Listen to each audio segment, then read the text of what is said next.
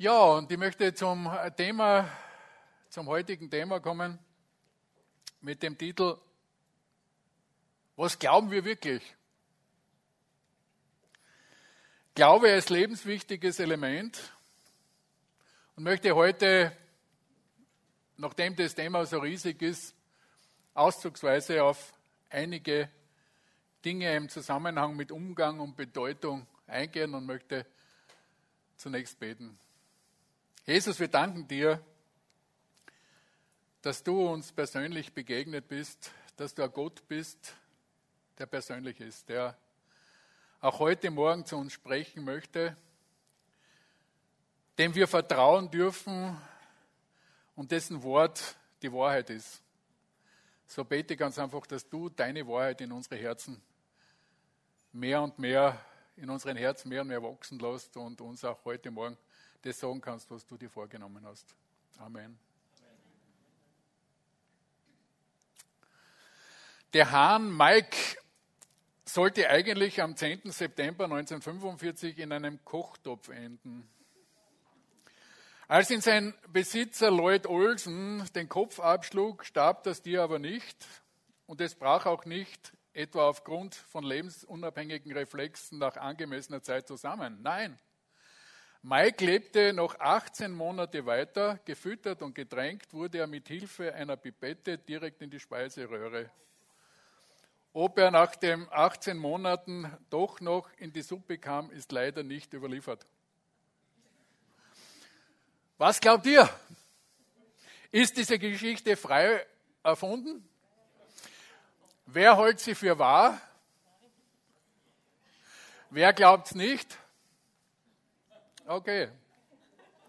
Warum, warum erzähle ich euch diese Geschichte? Ich schicke euch voraus, die Geschichte ist wahr. Aber wie können wir jetzt mit dieser Information, die wir kriegen, umgehen? Äh, was machen wir mit unseren Zweifeln? Es ist ja unglaublich.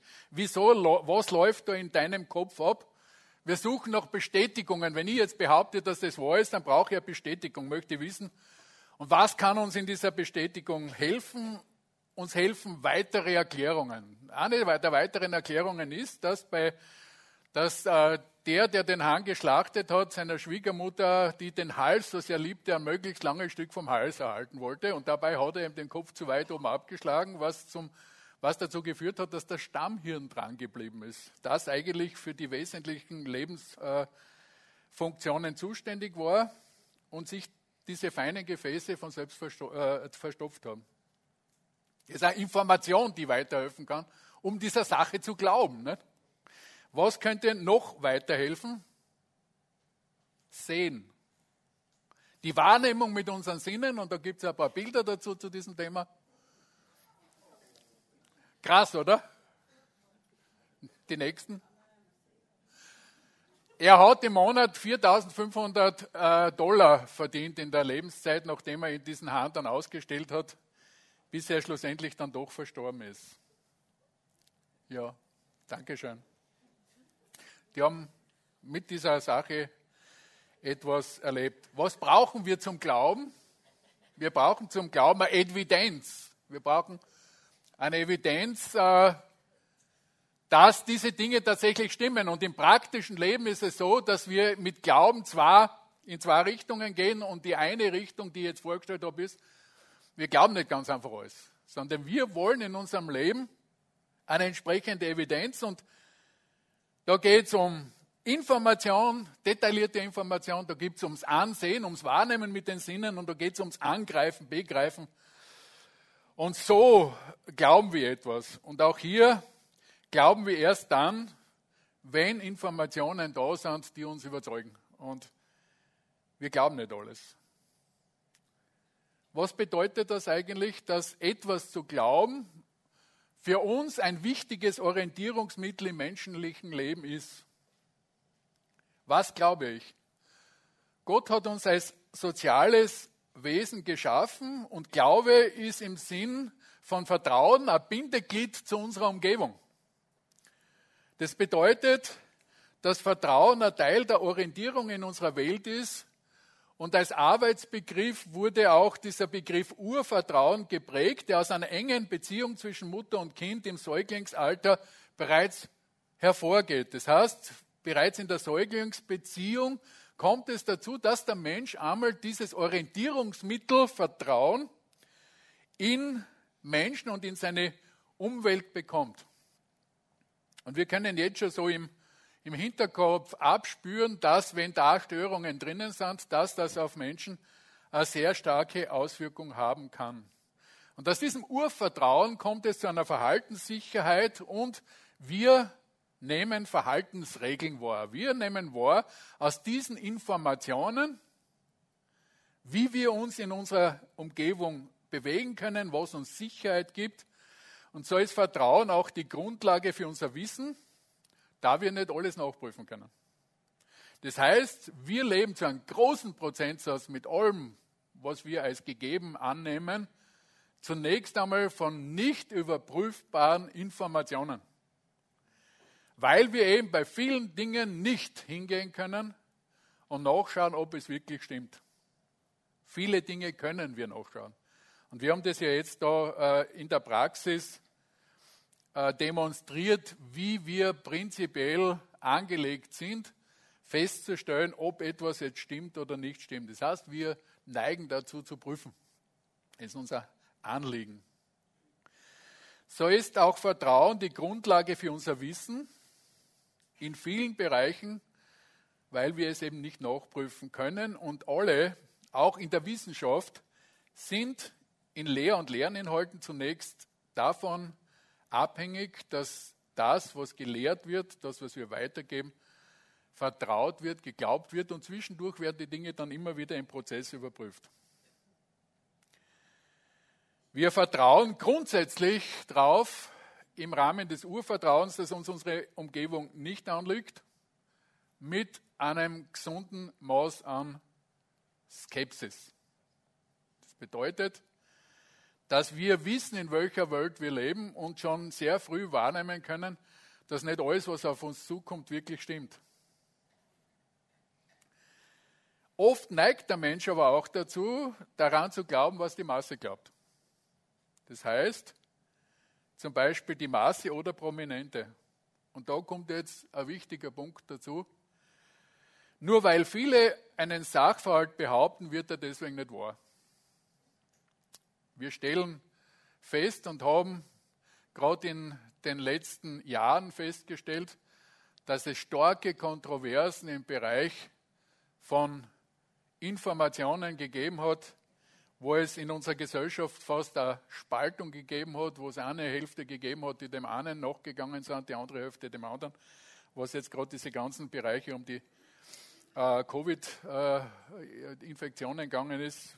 Auch heute hat sich daran nichts verändert, dass es äh, Polarisierung gibt zwischen, äh, zwischen Leuten, die das eine glauben und die das andere glauben.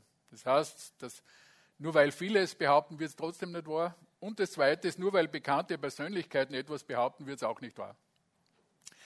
Wir stellen leider fest, dass sehr viele bekannte Persönlichkeiten Dinge außerhalb ihrer Expertise behaupten und Menschen dazu neigen, das, weil das eben diese bekannte Persönlichkeit gesagt hat, jetzt als wahr annehmen. Bei wichtigen Aussagen müssen wir immer wieder nachschauen, ist das auch Teil der Expertise? Und in dem Moment, wo es Teil, nicht Teil der Expertise ist, wenn ein Physiker irgendwas über Weltanschauungen sagt, dann muss das überhaupt nicht stimmen, weil Weltanschauung ist etwas, was jetzt in der Physik nicht unbedingt abgebildet ist. Das heißt, wir sind in vielen Bereichen abhängig davon, dass wir Dinge glauben und das, was Atheisten gar nicht hören wollen oder andere auch, auch Atheisten glauben an ihren Atheismus. Okay, das heißt, es ist keine faktenbasierte Situation, sondern es ist ein Überzeugungssystem oder man spricht auch von einem Glaubenssystem, das die Gesamtheit der persönlichen Auffassungen und Einstellungen umfasst und es zeitlich stabil und von Situationen relativ unabhängig ist. Das heißt, wir leben in einem Überzeugungssystem als Menschen. Ein Überzeugungssystem, das uns unterstützt und das auch unsere Wahrnehmungen der Umwelt beeinflussen kann. Das heißt, bis zu einem gewissen Grad sind wir Menschen angelegt, dass wir unsere Welt durch eine bestimmte Brille sehen. Die Brille von Prägungen, von Umwelt und wie diese Wahrnehmungen zusammenwirken. Es gibt den Ausspruch, etwas durch die rosarote Brille sehen. Und diese Art der Wahrnehmung wird durch Gefühle und durch Wahrnehmungen aus unserer Umwelt geprägt. Das heißt, es ist ganz interessant festzustellen, und Verliebte wissen das vielleicht auch, dass der Himmel blauer und das Gras grüner wird, weil unsere ganze Wahrnehmung eben durch ein bestimmtes Grundgefühl geprägt wird. Das heißt, was wir glauben, was wir wahrnehmen, hat mit diesem Glaubenssystem, diesem Überzeugungssystem zu tun, das eben drunter gelegt wird, das erworben wird und das ganz einfach Teil der Orientierung in der Welt ist. Der Mensch hat das Bedürfnis nach Verhaltenssicherheit. Wir haben das Bedürfnis, dass wir, wo wir hingehen, wissen, wie wir umgehen müssen miteinander, wie wir uns richtig verhalten. Und durch entsprechende Regeln, durch entsprechende Normen wird das erleichtert. Wir haben, komme aus dem äh, militärischen Bereich, zum Beispiel dort ein klares Verhaltensreglement wo bereits der Rekrut nach acht Wochen auch zum General hingehen kann und sich dort richtig verhält, weil er genau weiß. Er geht auf den Vorgesetzten hin, baut sich vier Schritte vor ihm auf, salutiert und dann wartet er, bis der Vorgesetzte ihn anredet. Damit, damit ist er auch vor dem General sicher. Und Verhaltenssicherheit ist ein grundsätzliches Bedürfnis von Menschen im Miteinander. Und überall dort, wo diese Verhaltenssicherheit nicht da ist, kommt es zu Angst, kommt es zu Aggression, kommt es zu einem unsicheren Verhalten. Und Unsicherheit ist was, was der Mensch überhaupt nicht mag. Und aus diesen Verhaltenssicherheiten heraus, aus diesen Überzeugungssystemen, haben wir das Problem natürlich auch, dass wir mehr oder weniger alle dazu neigen, Boxen zu produzieren, Schachteln und Schubladen, wo wir bestimmte Dinge einordnen. Das ist an und für sich ein Reflex, das ist eigentlich etwas, um diese Verhaltenssicherheit herzustellen. Und da sind auch die Vorurteile drinnen. Das heißt, sehr viele Dinge, die wir wahrnehmen, die wir bewerten, rennen nicht mehr durch unser Überlegungssystem durch, sondern haben ihren festen Platz und wir sind dann sehr schnell in der Lage, das dort und dort und dort einzuordnen. Das ist sicher etwas, was wichtig ist, aber was, wenn wir jetzt, und da komme ich dann gleich darauf hin, falsch eingestellt sind, sprich die Information nicht der Wahrheit entspricht, dass wir dadurch auch sehr große Fehler machen können und Katastrophen passieren. So kommt es zu Vorurteilen durch diese Überzeugungen, zu Wertungen durch Überzeugungen. Und Abwertungen auch. Das heißt, aus dieser Wertung heraus sagt zum Beispiel Sigmund Freud aus seiner Weltsicht, Menschen glauben, weil sie nicht erwachsen sind, sondern wie ein Kind Trost und Hilfe von einem Vater im Himmel erhoffen. Okay? Das heißt, Freud macht aus Erwachsenen Kinder, macht aus Erwachsenen Hilfebedürftige, die Trost brauchen und wertet dadurch etwas ab. Gell? Das heißt, es ist da eine gewisse Abwertung drinnen. Und so sind diese Überzeugungssysteme eben Grundlage der Weltanschauung, die Deutung der Welt. Und bei gleicher Faktenlage, bei gleicher historischer Faktenlage, bei gleicher physikalischer Faktenlage ist es möglich, dass durch diese Weltanschauung, durch diesen Filter der Wahrnehmung eine völlig andere Deutung herauskommt. Das heißt, Menschen deuten Dinge anders. Und es war die Diskussion darüber, ja, wie ist es mit Wissenschaft und biblischem Glauben? Und da haben Leute behauptet, dass die Wissenschaft den biblischen Glauben verdrängt. Allerdings hat man festgestellt, dass unter den Wissenschaftlern, wenn man es untersucht, auch unter den Nobelpreisträgern ziemlich ausgewogen auf beiden Seiten Gläubige und Atheisten oder Ungläubige sind. Das heißt, wir stellen fest, es ist nichts, was mit Wissenschaft, nichts, was mit Evidenz, mit anderen Dingen zu tun hat, sondern es geht um Überzeugungssysteme und es geht um Weltanschauungen, die durch außenstehende Informationen so nicht beeinflusst sind. Wir müssen leider auch feststellen, dass durch diese Einflüsse von außen, durch diese Überzeugungen, durch negative Umfälle, äh, dass Menschen durch ne, äh, schädliche Einflüsse in, ihren Überzeugungen verformt werden können. Das heißt negative Umwelteinflüsse als traumatische Erlebnisse. Zum Beispiel ein Hundebiss in der Kindheit führt unter Umständen zu übertriebener, übertriebener Angst vor Hunden. Das heißt, diese Erfahrungen, die wir sammeln, die uns Verhaltenssicherheit geben sollen, können verstärkte Schutzmechanismen ganz einfach auch äh, in uns aufstellen oder auch schwere Unfälle können dazu führen. Oder was auch manchmal im Negativen sehr schlimm sein kann, häufige negative Aussagen Dritter. Wirken in unser Glaubenssystem hinein, wirken in unser Selbstwertsystem hinein, wenn jemand die ganze Zeit hört, du bist dumm, du machst immer alles falsch, du bist ungeschickt und es wird ins Leben hineingesprochen, dann ist es etwas, was uns in unserem Überzeugungssystem beschädigen oder auch eben verformen kann. Und es kann sein, dass diese Fremdaussagen zur eigenen Aussage werden, dass es dann meine Selbstaussage ist, dass ich dann sage, ich bin dumm, ich mache immer alles falsch, ich bin ungeschickt. Und unter der Summe drunter kann es passieren, dass dort unten ran rauskommt, ich bin nicht liebenswert. Das heißt, dass wir durch diese Einflüsse von außen, die wir glauben, okay, wir stellen fest, dass es die Möglichkeit gibt, dass wir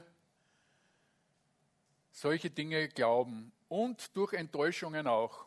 Als Umwelteinfluss haben Eltern oft eine sehr prägende äh, Wirkung, aber nicht nur Eltern, sondern auch andere Außenstehende. Und ich erinnere mich an eine Geschichte, die ich gehört habe, wo der Vater seinen Sohn immer wieder auffängt, wenn er übers Treppengeländer runterrätscht. Und das Spiel geht regelmäßig der Vater fängt den Buben immer wieder unten am Treppengeländer auf und eines Tages fährt der Bub wieder runter und der Vater macht einen Schritt auf die Seite und lässt den Buben am Boden aufschlagen. Und dann sagt er zum Buben, meine Lektion heute, vertraue niemandem. Können Sie sich vorstellen, was das für einen Effekt hat? Ein Bruch im Urvertrauen drinnen führt dazu, dass diese Person äußerst misstrauisch wird. Okay? Das heißt, wenn es einmal so einfasst, dann tut das was mit dir. Und das passiert dann auch durch Täuschungen, Lügen und Verführung. Das heißt, wichtige Aspekte in der Vertrauensfrage ist tatsächlich, wem glaube ich? Ist die Person vertrauenswürdig? Gibt es Empfehlungen? Gibt es Prüfkriterien? Und wir kommen schon ganz neu an die Bibel ran. Die Bibel sagt uns, dass wir das tun müssen auch. Dass wir prüfen sollen, dass wir Dinge hinterfragen müssten und sogar in der Apostelgeschichte lesen wir, dass Empfehlungsbriefe unter den Gemeinden da waren, dass man nicht ganz einfach gesagt hat, hey Bruder, komm und so weiter oder so, dass man Menschen angenommen hat, sondern dass man geprüft hat. Und das andere ist, was ist der Weg, wie wir glauben? Durch Informationen. Informationen und Erfahrungen, und ich darf das noch einmal kurz äh, in Erinnerung rufen. Das sind Erfahrungen, die ich aus Erlebnissen mache, aus Umwelteinflüssen und Reaktionen. Die heiße Herdplatte, Umwelteindrücke durch unsere Sinne und wir ziehen Schlüsse. Jeder für sich. Diese Schlüsse sind sehr persönlich. Das bedeutet, dass sich jeder eigentlich aus dem, was er erlebt, sein eigenes Glaubenssystem aufbaut. Das heißt, es ist nicht nur tradiert, es ist nicht nur von den Eltern überliefert und aus der Umwelt, sondern dazwischen ist die Entscheidung des Menschen noch drinnen. Und dazu wirkt noch ein eingebautes Wertesystem, ein Gewissen, das verformbar sein kann, ein Unrechts- und Gerechtigkeitsempfinden, aus dem bestimmte innere Erwartungen entstehen, Und Menschen funktionieren im Großen und Ganzen in sehr berechenbarer Art und Weise dort. Und das nutzen Filmemacher. Dieser Wunsch nach Gerechtigkeit, der Wunsch nach Glück und Wohlbefinden, könnte man sagen, die Sehnsucht nach dem verlorenen Paradies, die in jedem Menschen drinnen sind, bringt auch den Wunsch nach einem Happy End in einen Film. Wir alle wollen das. Und wenn der Regisseur mit uns spielt und das irgendwie wir ausgeht, gehen wir frustriert weg. Weil das in uns drinnen ist. Das heißt, da gibt es in unserem Informationssystem, in unserem Wertesystem etwas, das diese Sehnsucht drinnen hat. Eine Frustration ohne Happy End. Und so auf diesen Kanal und nicht nur auf dem, aber das ist ein wichtiger Kanal, wie auch Gott mit uns kommuniziert. Durch gesprochene Information. Durch die Predigt. Und wenn wir über Informationen reden, dann ist jetzt tatsächlich die Frage, die Kernfrage, was ist Wahrheit? Was ist Wahrheit? Die Frage hat wer gestellt? Pilatus vor Jesus. Und ich bin so froh, dass wir das Vorrecht haben, dass Gottes Wort, die Bibel, Wahrheit ist. Und Jesus selbst sagt, ich bin die Wahrheit. Das ist etwas, was unverrückbar steht, wo wir uns draufsetzen, drauflehnen, wo wir ein festes Fundament haben. Und Gott ruft uns zu dieser Wahrheit. Das heißt tatsächlich, dass mit der Bibel, mit Gottes Wort, im biblischen Glauben die Wahrheit drinnen ist. Und da wirken zwei Dinge zusammen. Information auf der einen Seite und etwas, was Gott noch dazu gibt, nämlich Gottes Geist. Wort und Geist, wo Gott im Rahmen dieses ganzen Kommunikationssystems, dieses Informationssystems etwas dazufügt. Also wir sehen, dass es uns Verhaltenssicherheit gibt, dass wir glauben. Und viele, die ihre Überzeugungen haben, sind sich dessen nicht bewusst, dass es nicht Fakten sind, die, an denen sie festhalten, sondern dass es ihre Weltanschauung ist. Dass es ein Glaubenssystem ist. Und die Herausforderung jetzt ist, an dieser Schnittstelle, wo ein Mensch ganz einfach Gottes Ruf hört, Gottes Ruf zur Wahrheit hört, ist, dass diese alte Weltsicht, dieses äh, System zunächst, möchte ich fast sagen, geschreddert werden muss. Das heißt, diese alte Weltsicht, diese Weltanschauung muss geschreddert werden. Wenn das nicht passiert, haben wir Probleme. Und ich werde auf die nur eingehen so ist eine Kern, äh, ein Kernteil dieser, dieses Glaubenssystems, von dem ich gesprochen habe, die gesprochene Information und der Heilige Geist. Und da sagt Paulus im Römerbrief, wie, wie sollen sie aber den anrufen, den, an den sie nicht glauben? Wie sollen, wie sollen sie aber dem glauben, von dem sie nichts gehört haben? Wie sollen sie aber hören ohne Prediger? Okay, also wir sehen schon mal, dass es wichtig ist, dass diese Information, dass die Predigt des Wortes ausgeht. Wir sehen trotzdem, aber nicht alle sind dem Evangelium gehorsam. Denn Jesaja spricht, wer glaubt unserem Predigen. Das heißt, wir haben da drinnen jetzt diese Spannungsfeld, dass Leute mit ihrer Weltanschauung da reinkommen und sagen, brauche ich nicht. Aber so fasst er zusammen, so kommt der Glaube aus der Predigt, das Predigen aber durch das Wort Christi. Und das Wort Christi hat zwei Seiten, die Seite des gesprochenen Wortes und die Seite des Heiligen Geistes.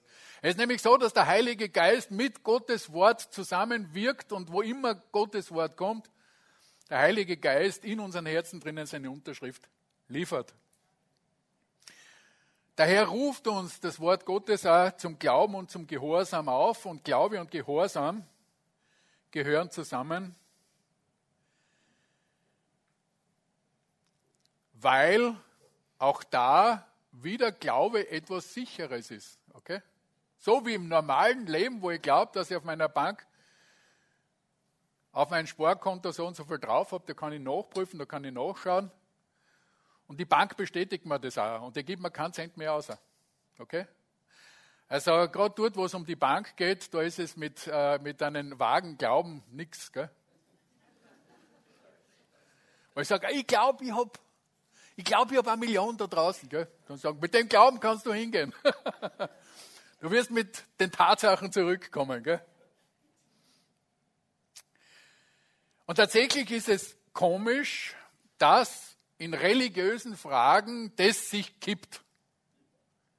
Und zwar ist es so, dass diese Problematik immer in allen Religionen da war, weil es eben etwas ist über weite Strecken, dass Religion Menschenwerk ist, welche Götter sie sich auch immer aufgelegt haben. Ganz egal welches ist. Weil Jesus und Christentum keine Religion ist. Das heißt, diese Unsicherheiten kommen daraus, dass man kein festes Fundament hat an das, wo die Menschen eigentlich glauben. Und äh, Jesus ist ja konkurrenzlos. Die Bibel ist konkurrenzlos. Es gibt auf der ganzen Welt kein Werk, das den Anspruch hat, dass es wahr ist, dass es göttliche Wahrheit ist und dass es von Anfang bis zum Ende Gottes Wort ist. Das gibt es nicht. Und dass über die Welt, über die Zusammenhänge in der Welt und über alle Fragen des Menschen an und für sich, die wir brauchen, Auskunft gibt. Es nicht. Die Bibel kann in die Physik reinsprechen, spricht über die Schöpfung der Welt. Die Bibel redet darüber, man hat bis 1965 geglaubt, dass, die, dass der Kosmos ewig ist. Das war die Grundlage für den ganzen Darwinismus zum Teil, damit die Zeiten so lang sein können. Man hat von einem ewigen Universum, das eigentlich etwas war aus der griechischen Philosophie. Und plötzlich 1965 kommt man drauf, durch Messungen, dass das nicht stimmt. Und kommt auf diesen Arbeitsbegriff Urknall und stellt fest, die Raumzeit ist irgendwo gestanden. Das hat einen Anfang gehabt. Wenn man in die Genesis reinschaut, ist es äh, der erste Satz in der Bibel, der sagt, im Anfang schuf Gott die Himmel und die Erde. Das heißt, 65, 1965 war das erste Mal, dass die Wissenschaft erkennen musste und die haben sich sehr gewehrt dagegen. Die haben gesagt, um Gottes Willen. Nein, haben sie nicht gesagt. ja, bitte kommt's mir nicht mit dieser Theorie, weil das äh, spült den Kreationisten in die Hände. Okay?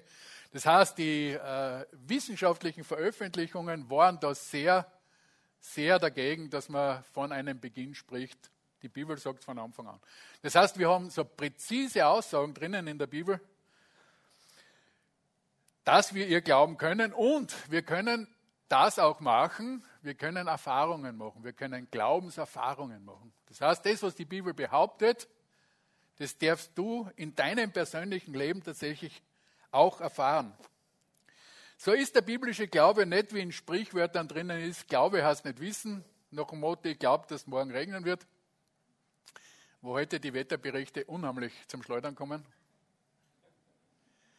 sondern es geht um etwas anderes, um etwas Fixes, wie wir oben festgestellt haben, auch im Alltag gehen wir im Zusammenhang mit Glauben nur mit Fakten um, mit einem festen Vertrauen auf Gottes Zusagen, auf der Grundlage von Gottes Wort, so wie im Hebräerbrief drinnen steht. Es ist aber der Glaube eine feste Zuversicht auf das, was man hofft und ein Nichtzweifeln an dem, was man nicht sieht. Eine feste Zuversicht, ein klares Fundament, eine lebendige Hoffnung von Glaubenserfahrungen, ein Überzeugungssystem, das, das alte Überzeugungssystem ganz einfach eliminieren muss. Falsche Überzeugungen müssen ersetzt werden. Unsere Gesinnung muss durch Gottes Wort erneuert werden. Und der Hebräerbrief definiert das, was für Grundlage wir haben, ganz einfach. Und daher ist die Challenge ganz einfach die Herausforderung, dass wir, wenn wir zum Beispiel uns bekehren, ganz am Anfang, dass wir einen Teil dieses alten Überzeugungssystems unbewusst noch drinnen lagern haben und das ein Prozess im Leben sein muss, dass das mit der Zeit ganz einfach durch Erneuerung des Sinns durch eine Erneuerung durchgehen muss. Das heißt, dieses Glaubenssystem, das alte, muss ersetzt werden durch das neue. Es ist ein Geheimnis, dass wenn Gottes Wort verkündigt wird und der Heilige Geist wirkt, dass wir trotzdem davon reden müssen, dass es ein Gnadengeschenk ist. Hören allein reicht nicht, hören allein bringt es unter Umständen nicht. Und es ist oft die Frage, warum kann der eine glauben und der andere nicht? Es ist ein, bleibt ein Geheimnis. Wie Römer 9,14 sagt, was sollen wir hierzu sagen? Ist denn Gott ungerecht? Das sei ferne. Denn er spricht zu Mose, wenn ich gnädig bin, dann bin ich gnädig und wessen ich mich erbarme, dessen erbarme ich mich.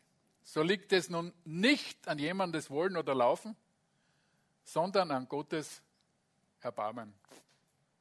Und doch, der Mensch hat einen Anteil im Hören und Treffen der Entscheidung und der Ich kann nicht ist meist ein Ich will nicht. So sehen wir in der Apostelgeschichte 16, 14 und eine gottesfürchtige Frau mit Namen Lydia, eine Purpurhändlerin aus der Stadt Jodira, hörte zu. Der tat der Herr das Herz auf, sodass sie darauf acht hatte, was von Paulus geredet wurde. Ist das nicht wunderbar? Und das ist unser Gebet am Sonntag in der Früh dass der Herr dir, mir das Herz auftut, dass er zu dir, mir reden kann, dass er uns das weitergeben kann, was er am Herzen hat. Und das brauchen wir im Tagestakt. Das heißt, das Wort sagt uns mit dem Bild vom Manna in der Wüste, dass wir täglich sammeln müssen. Gell? Der Herr mehr täglich mit dir reden, nicht nur in einer großen Menge, in der doppelten Menge am Sabbat. Da haben sie ja am Vortag für zwei Tage sammeln dürfen, nicht äh, am Tag vor dem Sabbat, ist, da hat es funktioniert. Aber es ist so, dass wir jetzt nicht am Sonntag äh, für den Rest der Woche sammeln können, gell? sondern es ist wichtig zu bedenken, dass er es im regelmäßigen Takt haben möchte und so zieht auf geheimnisvolle Weise. Er schaut auf unser Herz, er lenkt unser Herz, er öffnet unser Herz, er leuchtet unser Herz durch Wort und Geist. Und so kommt es auch zur Wiedergeburt, die eine neue Schöpfung ist, wo es um einen Wechsel des Herrschaftsbereichs geht. Und dieser Herrschaftsbereich umfasst unsere Weltanschauung. Und da kann es dann sein, dass wir gewisse Orientierungslosigkeit haben. Wir müssen wissen, dass neue Bekehrte eine gewisse Orientierungslosigkeit haben. Wenn sie denn wirklich bereit waren, das Alte einmal auf die Seite zu legen. Die Überzeugungen, die gegen Gottes Wort sprechen, die Überzeugungen, die das in Frage stellen, weil man sagt, ja, kann ich das jetzt noch wirklich glauben? Kann ich das noch glauben? Kann ich an Wunder glauben? Das sagt, das Alte muss auf Zeit nehmen. Und Gott erweist sie prüfbar durch sein Wort, indem Jesus auch sagt, prüft mich. Jesus sagt uns das, wir dürfen ihn prüfen, wer Gottes Willen tun will, wird inne werden ob dieses Reden von Gott ist oder von Menschen. So braucht es in dieser Orientierungslosigkeit eine äh, gute Gemeinschaft. Gemeinde ist dazu da. Wir müssen uns gegenseitig unterstützen. Und gutes Futter.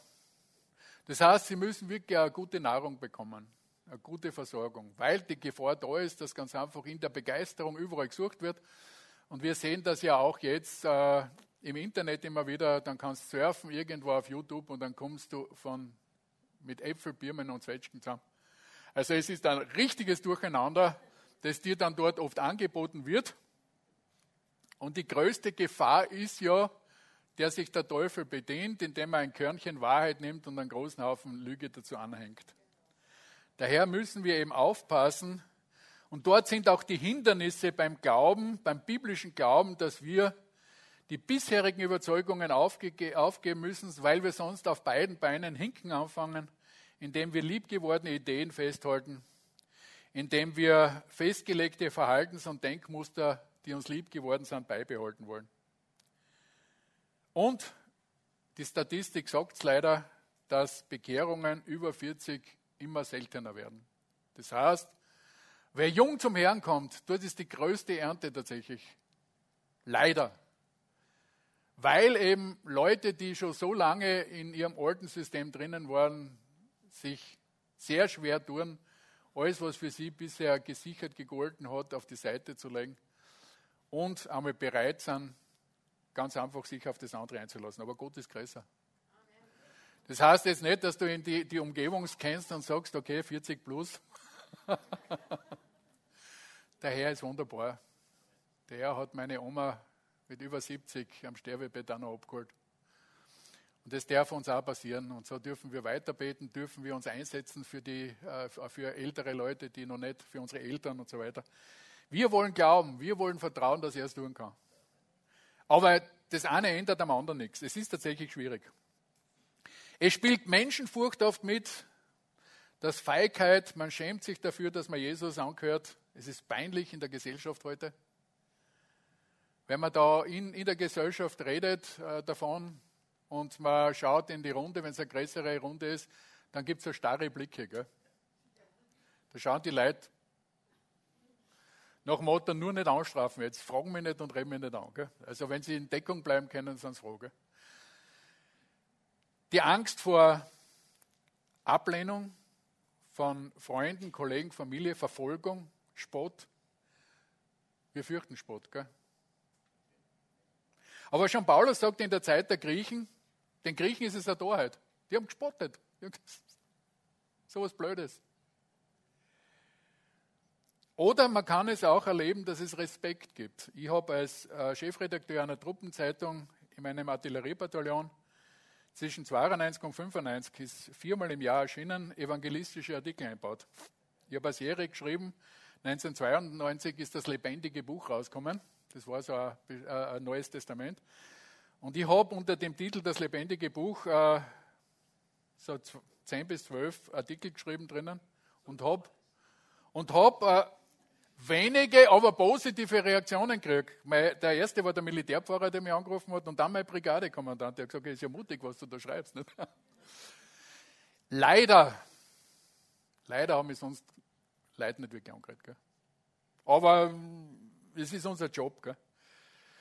So, das eine ist, wir brauchen den Freimut und auch das ist ein Geschenk. Gell? Es ist ein Geschenk, dass Gott dir das Herz öffnet, die Begeisterung für Jesus öffnet. Ist ein Geschenk. Und dann gibt es den Hochmut, ich brauche das nicht.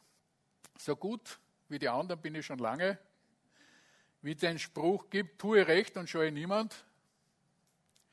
Ursprünglich hieß der Spruch, fürchte Gott, tue recht und scheue niemand. Das erste Stückchen hat man weggelassen.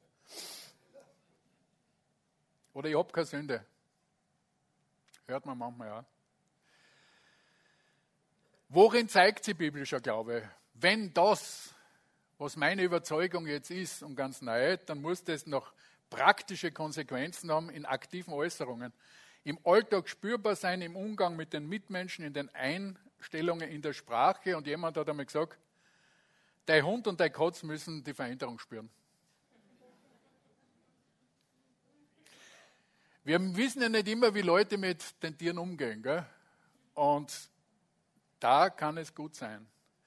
So sagt uns die Bibel auch, dass Glaube ohne Werke tot ist, wie Jakobus 2, 14. Vers. Was hilft's, liebe Brüder, wenn jemand sagt, er habe Glauben und hat doch keine Werke? Kann denn der Glaube ihn selig machen?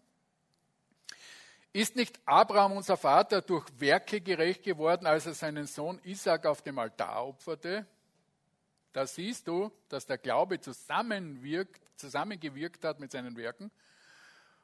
Und durch die Werke ist der Glaube vollkommen geworden. So ist die Schrift erfüllt, die da spricht. Abraham hat Gott geglaubt und das ist ihm zur Gerechtigkeit gerechnet worden. Und er wurde ein Freund Gottes genannt. So ist es so, dass Glaube bewährt werden muss. Es ist Gottes Ausbildung und Training, dass du und ich immer wieder herausgefordert werden im Glauben.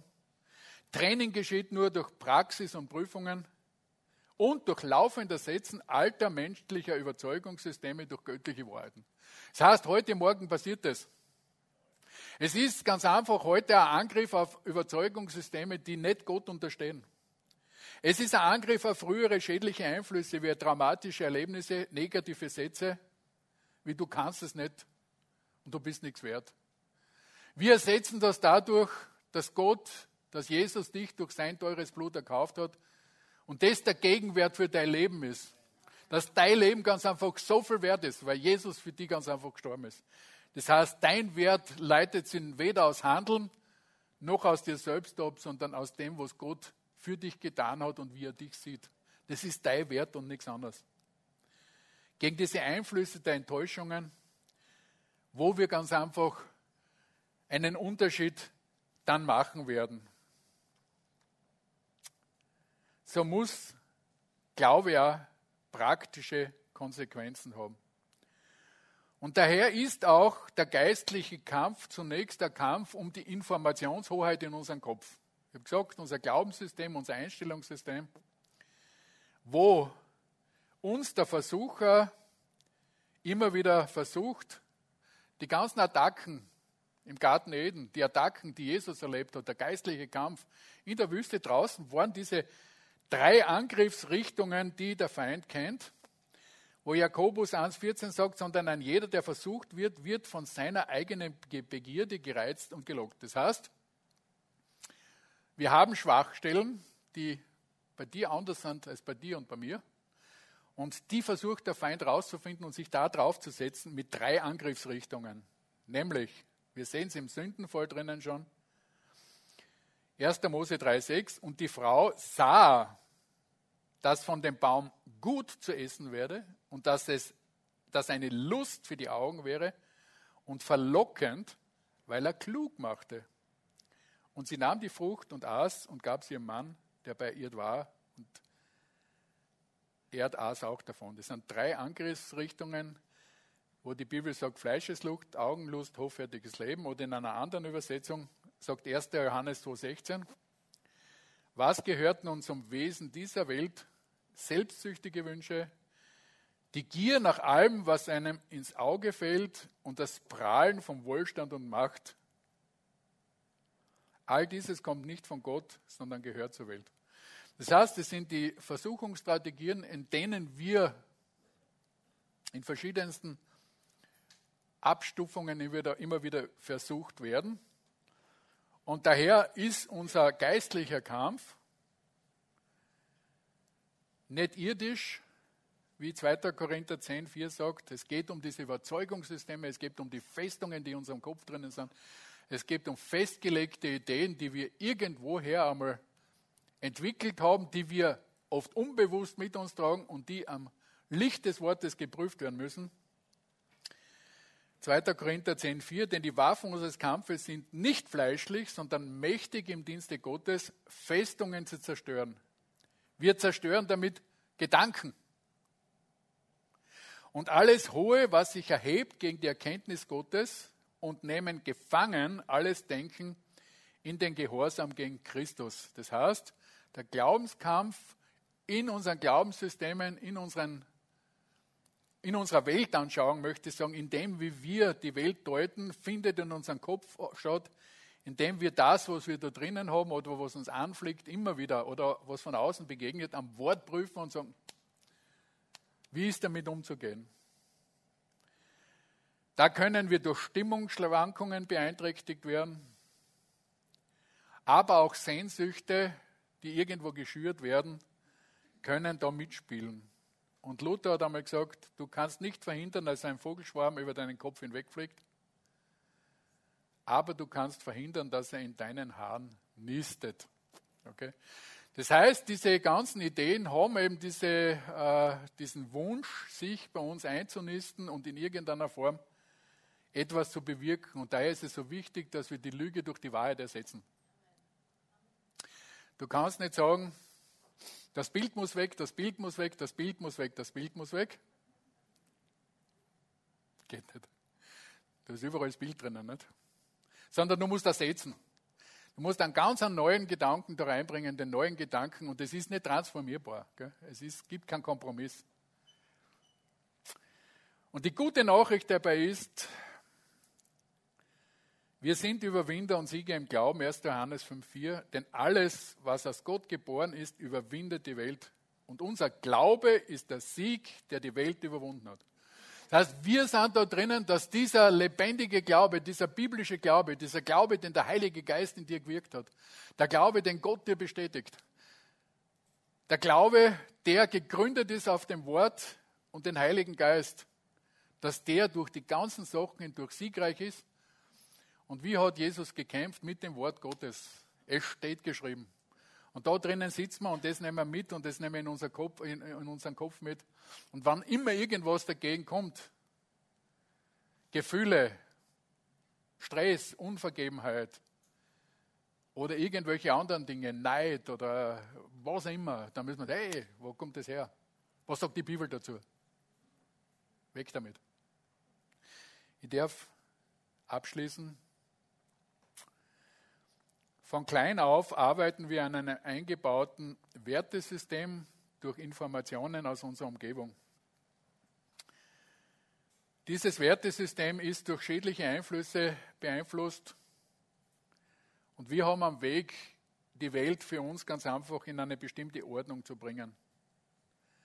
Wenn wir Gott begegnen, dann wirkt der Heilige Geist in uns dass wir dieses alte Wertesystem auf die Seite legen dürfen. Dass wir durch eine neue Geburt eine neue Schöpfung werden. Aber es kann sein, dass irgendwo alte Werte da noch mitschwimmen, die in einem laufenden Ersetzen von menschlichen Überzeugungen durch die göttliche Wahrheit passieren müssen. Und da drinnen ist der geistliche Kampf.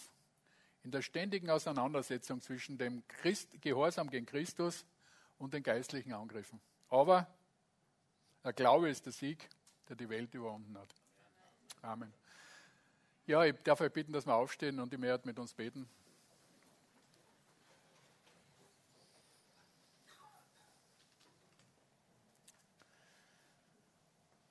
Herr, ich danke dir, dass du uns Orientierung gibst und gegeben hast, dass wir ein festes Fundament haben dürfen dass du uns die Möglichkeit gegeben hast, an deinem Wort und in der Hilfe des Heiligen Geistes unsere Situationen, in denen wir stehen, zu prüfen und deinen Willen zu erkennen und zu tun, Herr. Herr, du möchtest das Beste für uns und indem du uns führen kannst und wir dir nachfolgen, in deinen Schritten wandeln, deinem Wort glauben unter dein Joch gehen und deine Führung annehmen, dürfen wir ganz einfach erneuert werden, täglich erneuert werden. Herr, und ich bete für jeden Einzelnen von uns, ich bete für mich und alle, dass du uns da hilfst, dass wir täglich ausgerichtet werden an deinem Wort, dass du uns alles wegnimmst, was dich nicht mahnt und dass du uns reinigst. Mit jeden Einzelnen segnen in Jesu Namen. Amen.